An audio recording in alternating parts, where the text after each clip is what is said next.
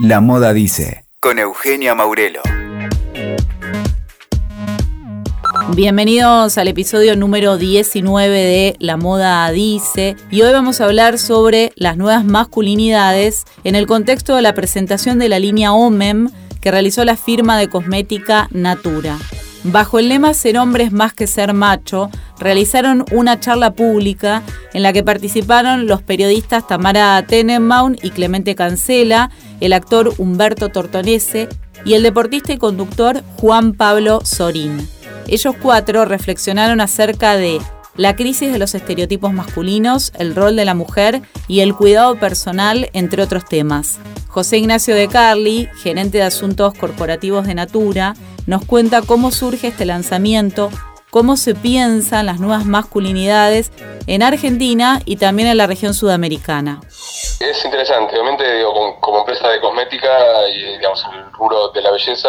es una industria todavía eh, fuertemente femenina o de, consumo por parte de mujeres, pero ahí te diría como dos, dos tendencias. Una que tiene que, ver más con el, con el mercado que venimos viendo, que es una, una tendencia creciente, digamos, de, de, crecimiento del mercado de cosmética masculina, incluso a un ritmo de crecimiento por encima del mercado de belleza en general. Y en Argentina ya el cuidado masculino es la tercera categoría más relevante en el mercado. Entonces, digo, hay, hay, un, hay un tema que tiene que ver, si querés, más con negocio, que obviamente que las, las compañías de belleza, digo, están viendo además, cada vez más en los últimos 3, 4 años, te diría, una oportunidad de negocio, digamos, un mercado que crece y que consume incluso a un ritmo más acelerado que la mercado de beauty general. Pero además lo que estamos viendo, y hoy en Natura siempre tratamos muy, muy sensibles al, contexto más social y cultural, es bueno, es, como decía, digamos, eh, de la mano o junto con o como parte del mismo fenómeno, digamos, que se está dando a nivel latinoamericano, global y en Argentina con especial fuerza, que tiene que ver con toda la agenda de género y, diversidad, empujada fundamentalmente en, Argentina por movimientos feministas. Estamos viendo que también eso, porque hay un diálogo inevitable con lo masculino, eso está ayudando a acelerar un proceso de lo que llamamos nuevas masculinidades. Eh,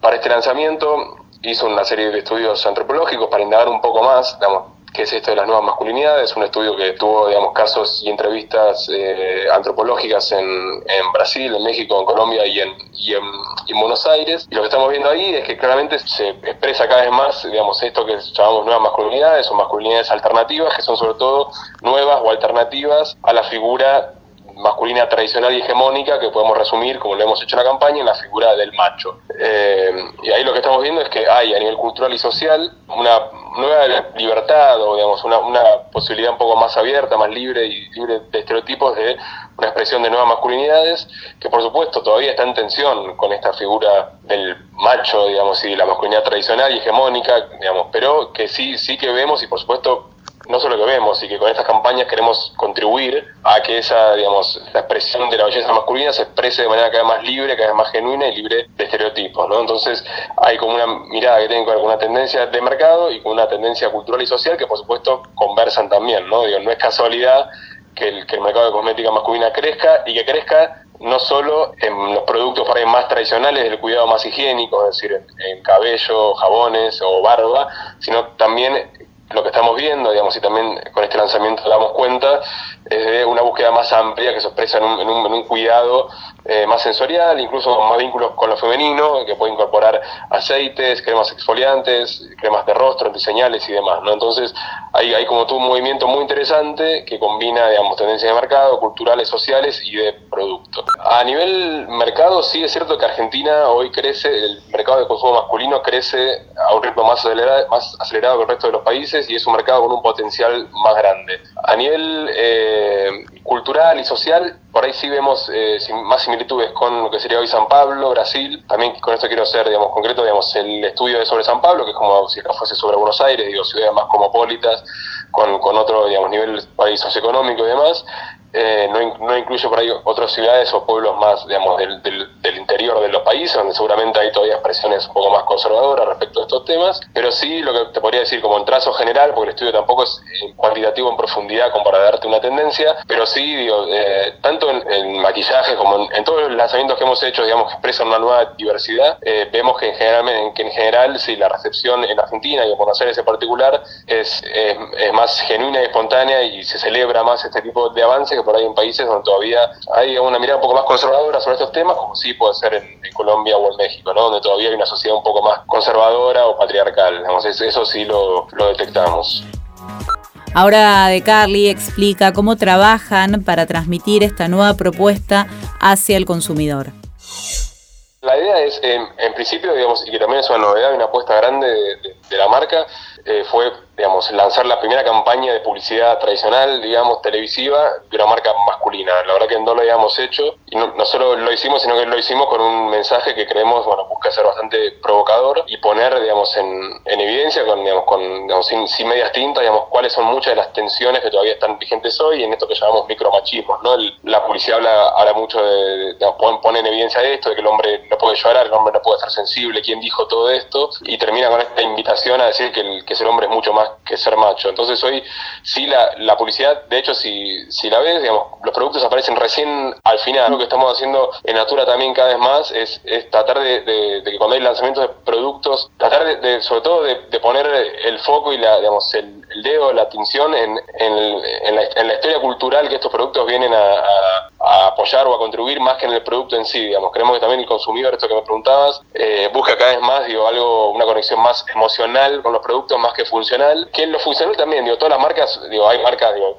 con distintas características, pero digo, es, es, se quiere puede ser algo más de un, de un commodity. Digo. Después, algo que me parece muy importante es que las, marcas, más allá de los beneficios funcionales que están, por supuesto, y que son muy buenos en productos, con eh, activos de la biodiversidad brasileña, etcétera, etcétera, eh, lo que buscamos sobre todo con este tipo de lanzamientos, como también pudo ser fases a principio de año con la maquillaje inclusivo para todos, es sobre todo digamos, ganar relevancia desde el mensaje más cultural y social y emocional, si querés. Y la verdad que con esta campaña de Omen eh, y la publicidad, sobre todo que es lo más masivo, si se quiere, estamos teniendo una, una, una devolución muy buena, aparte de consumidores, periodistas, líderes de opinión, etcétera. Eh, o sea que vemos que realmente esta apuesta, que digo que no siempre es fácil, en, en las marcas y en las empresas siempre hay como también discusiones internas, ¿no? Hasta dónde llegar, hasta dónde sí, no, poner una publicidad, mensaje de homo, trans, hetero, ¿no? Eh, no, no, es que las marcas tampoco tienen todo resuelto y que hay un consenso absoluto y, y, unánime, y está bueno también que así sea. Estas tensiones también están en las, en las compañías, pero bueno, por suerte se decidió avanzar en este mensaje y bueno, lo que estamos viendo es, un impacto muy positivo ¿no? en, ese sentido. Eso por ahora, la campaña está enfocada en eso y ahora sí con referentes como los que mencionabas, Juan Pablo Sorín, Humberto Tortonese, Clemente Cancel y Tamara Tenemon, que esperamos que nos ayuden digamos, a seguir promoviendo reflexiones y provocaciones en torno a este tema.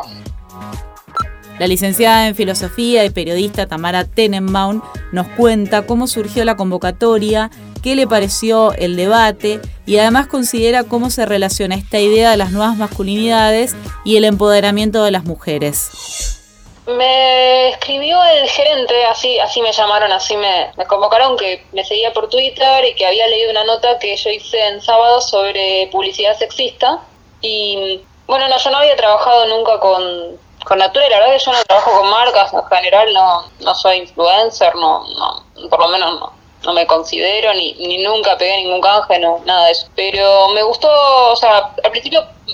dudé, o sea, porque justamente no hago estas cosas, nunca entiendo, digamos, o sea, no, no sabía si era medio un quemo, si era medio algo que me iba a parecer una pavada o lo que sea, pero me fueron mandando materiales y me pareció que estaba buena la investigación que habían hecho sobre nuevas masculinidades, también me gustó que me explicaran como todo el compromiso que ellos tienen con con la, igualdad de género y me explicaran, por ejemplo, eso que tienen la licencia de paternidad más larga del mercado, que tienen una licencia eh, por violencia de género con un estipendio para gastos legales. Me pareció como súper súper válido y que quisieran hacer algo con eso desde, desde un lugar así que me parecía bastante genuino. Y después también me parecía que el panel estaba bueno, o sea, yo no los conocía personalmente a los chicos, salvo a, Clemente, pero me parecía, a Humberto Tortonese lo admiro mucho y me parece que es un tipo que tiene mucho para decir sobre estas cosas. Y el perfil público de, Juan Pesorín siempre me parece también interesante, como un tipo que se corre de, del lugar del futbolista como más, eh, más estereotipado. Así que al principio dudé y todo, pero cuando vi las condiciones y de qué se trataba y me dieron como total libertad para decir lo que quiera, me, pareció que estaba bueno. Fue súper espontáneo porque mm, nosotros nos, nos juntamos a las 4, o sea, le iba a entrar a las 7 y a las 4 nos juntamos como a tomar un café que nos contaron más o menos qué íbamos a hacer. Y ahí como ya lo que estuvo bueno fue charlar en la previa más que nada como para, para distendernos un poco, para conocernos, ¿no? Porque ninguno creo que te conocía.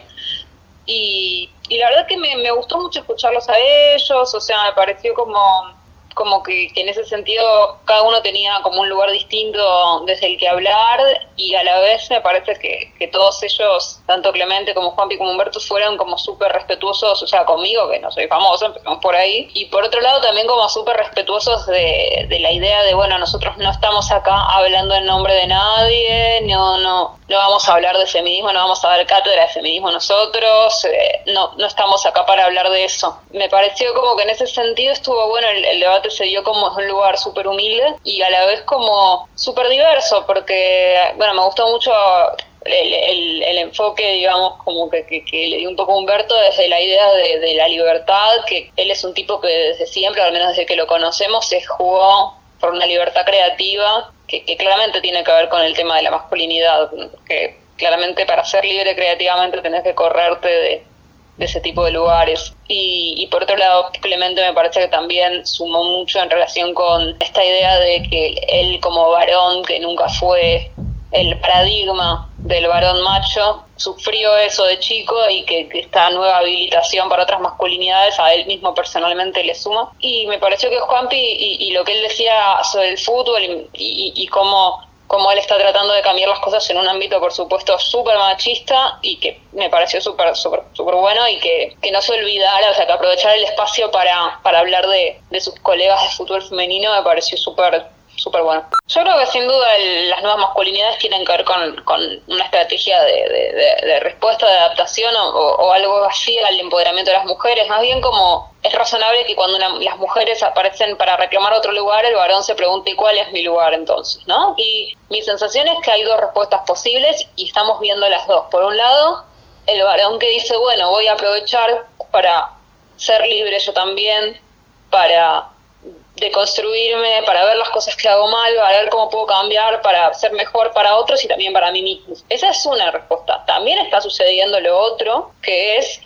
yo me quedo en mi lugar y yo acá pongo un límite y no pasará. Todo eso está pasando. Me parece que es evidente que, que los varones ante la revolución de las mujeres tienen una disyuntiva. Y yo creo que hay muchos varones, por suerte, especialmente entre la gente joven, que están diciendo, bueno, yo voy a aprovechar para liberarme yo también y generar un mundo mejor para todos. Y hay muchos varones, particularmente en generaciones anteriores, quizá tipo más de 40 años, a los que esta idea de reacomodarse no les no los convoca por ahora. Así que yo creo que sí, que definitivamente tiene que ver con, con la revolución de las mujeres y que hay que ver qué, qué va a pasar con eso. Yo creo, tengo toda mi, esperanza puesta en las nuevas generaciones y bueno, y espero que, que, que los demás se hagan a la idea de que las cosas cambian, les guste o no.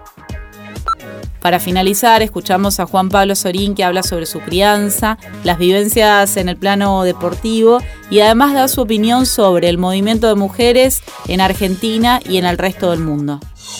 No tenía nada que ver con el fútbol, eh, tenía mucho, mucho más que ver con, con todo el tema académico, con, los libros. Mi abuelo también fue ingeniero y escribió sobre porteros eléctricos y después sobre acuario. O sea que,